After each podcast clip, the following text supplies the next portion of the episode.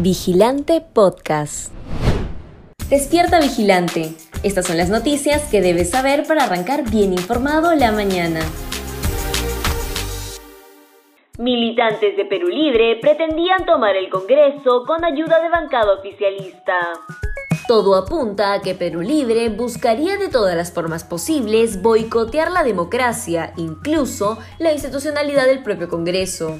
Un grupo de militantes del partido de Lápiz pretendía tomar la sede del legislativo, armar un caos y pedir el cierre del Parlamento, pero el plan fue detectado a tiempo. El objetivo era aprovechar el evento de este 27 de abril sobre la Asamblea Constituyente, promovido por la congresista Margot Palacios, donde iba a participar el sentenciado secretario general del partido de gobierno, Vladimir Cerrón. La Oficina de Prevención y Seguridad del Congreso detectó sospechosos ingresos de militantes perulibristas a la sede del legislativo el 1 de abril pasado cuando personal de seguridad revisó las pertenencias de unos seguidores que iban a ingresar al recinto con autorización de Irving Lete Ruiz, técnico de la bancada oficialista. Karelin López ratificó ante el Congreso que el presidente Pedro Castillo maneja una organización criminal. La lobista Karelin López reafirmó este miércoles 27 de abril en la Comisión de Fiscalización del Congreso que el presidente de la República, Pedro Castillo, encabezaría una organización criminal que se encargaba de direccionar obras desde el Ministerio de Transportes y Comunicaciones durante la gestión del ex titular de la cartera, Juan Silva. En esta presunta red estarían implicados el exsecretario general de Palacio, Bruno Pacheco, y los sobrinos del mandatario, Gianmarco Castillo y Fray Vázquez. Ratifico que el señor presidente maneja esa organización, la ha manejado siempre con su exministro y de la mano de sus sobrinos. Mis declaraciones no han sido porque me han pagado, como dice el presidente. A mí no me han pagado porque no tengo vínculos con nadie respondió López Arredondo a la pregunta del congresista Héctor Ventura, presidente de la Comisión de Fiscalización. Jurado Nacional de Elecciones destituye al alcalde de Lima, Jorge Muñoz Wells. A ocho meses de culminar su mandato, el Pleno del Jurado Nacional de Elecciones declaró la vacancia del alcalde de Lima, Jorge Muñoz, en segunda y definitiva instancia por infringir el artículo 22 del numeral 10 de la Ley Orgánica de Municipalidades, esto al integrar el directorio de Sedapal, siendo la máxima autoridad de la capital y cobrar dietas. Así, el JNE declaró fundada la apelación del ciudadano Carlos Sinostroza Rodríguez contra el acuerdo del Consejo Municipal de Lima, que en noviembre de 2021 rechazó el pedido de destitución.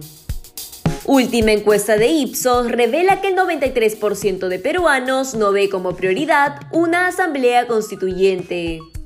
El premier Aníbal Torres y miembros de Perú Libre, con Vladimir Cerrón a la cabeza, no dicen la verdad cuando alegan que el proyecto para instalar una asamblea constituyente que presentó el presidente Pedro Castillo es un clamor popular.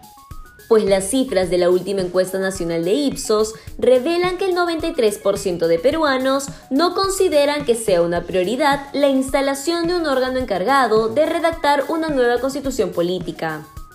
Sin embargo, lo que sí reveló este estudio es que las preocupaciones de la ciudadanía son completamente distintas a las que afirman el presidente Castillo y sus aliados.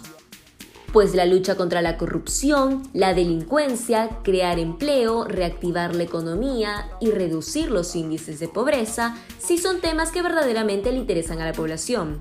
Y además esperan que el Estado atienda con rapidez.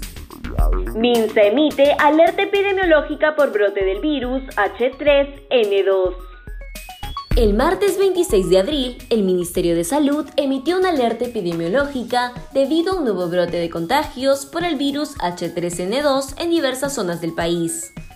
De acuerdo a los datos del MINSA, 22 personas se contagiaron con este virus y una de ellas falleció por la infección en una dependencia del ejército de Lima Sur. Para evitar que esta cifra continúe en aumento, el Estado alertó a la población a seguir los protocolos de bioseguridad y todas las recomendaciones que den las autoridades de salud. Por esta razón, se espera que cualquier caso positivo o sospechoso se mantenga aislado de los individuos sanos. Asimismo, se recomienda desinfectar todas las superficies o lugares en donde haya permanecido por un largo periodo de tiempo alguna persona contagiada. Si deseas conocer más información, visita nuestra web vigilante.pe. No olvides suscribirte a nuestro canal de YouTube y seguirnos en redes sociales como Facebook, Instagram y Twitter. Ahora también podrás escucharnos a través de Apple Podcast, Google Podcast y Spotify.